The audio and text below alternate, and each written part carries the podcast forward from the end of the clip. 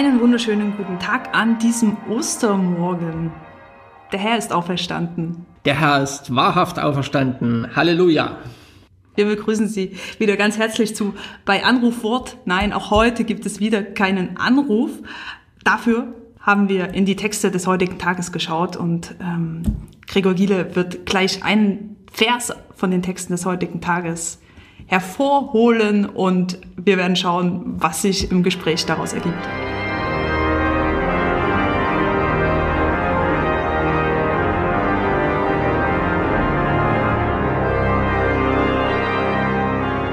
Und weil Ostern ist und ich freudig und gnädig gestimmt bin, habe ich auch einen schönen, ich sag mal auch leicht auszulegenden Vers ausgewählt aus dem Osterevangelium dieses Jahres vom Ostersonntag. Man muss schon aber in die Langform schauen dieses Evangeliums. Meistens wird die Kurzform genutzt. Es handelt sich um Johannes 20. Kapitel, Vers 18, der erste Teil. Maria von Magdala kam zu den Jüngern und verkündete ihnen, ich habe den Herrn gesehen. Elisabeth, ich habe es dir doch leicht gemacht. Zunächst muss ich auf zwei Frechheiten hinweisen. Das erste ist die rhetorische ähm, Feinheit zu dem Vers dazu zu sagen, dass er ja leicht auszulegen ist und ihn dann zuzuspielen. Und das zweite, dass es tatsächlich wohl so ist, dass, dass dieser Vers nur in der Langfassung des Osterevangeliums drinne steht, was natürlich traurig ist. Maria von Magdala kommt zu den Jüngern und sagt ihnen, der Herr ist auferstanden. Maria, die Apostelin der Apostel, ähm, sie wird von Jesus zu den Jüngern geschickt, um die Auferstehung zu verkünden. Apostel heißt ja geschickt, gesandt sein.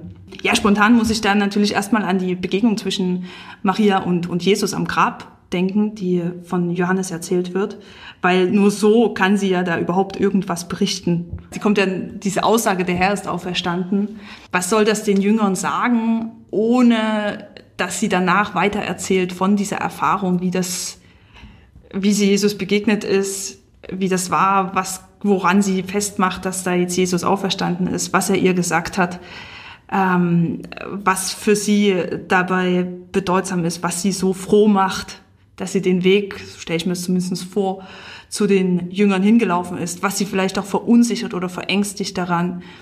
Ich stelle mir vor, dass sie, pff, dass es gar nicht so leicht ist für sie, da jetzt wirklich bei den Jüngern reinzugehen und diese Botschaft ihnen zu bringen, weil sie hat ja keine Ahnung, wie sie reagieren, sie hat keinen Beweis mitgebracht, also zum Beispiel Jesus selbst, ähm, sondern sie steht da einfach mit einer starken Erfahrung, mit einer erfüllenden und gleichzeitig irgendwie verrückten, verrückenden Erfahrung und wurde von Jesus zu den Jüngern geschickt. Das heißt, so leicht kommt sie der Nummer, aus der Nummer auch nicht raus. Ja, und er geht rein und sagt, der Herr ist auferstanden. Finde ich gar nicht so den einfachsten Job, den sie da abgekriegt hat. Und ähm, mich würde ja die Reaktion der Jünger interessieren. Aber warum hast du diesen Vers ausgesucht? Das Spannende ist, dass Maria ja nicht sagt im Johannesevangelium, der Herr ist auferstanden, sondern ich habe den Herrn gesehen. Auferstehung hieße, ich habe das schon reflektiert, ich habe das schon auf der theoretischen Ebene für mich klar, ich kann das einordnen, fertig.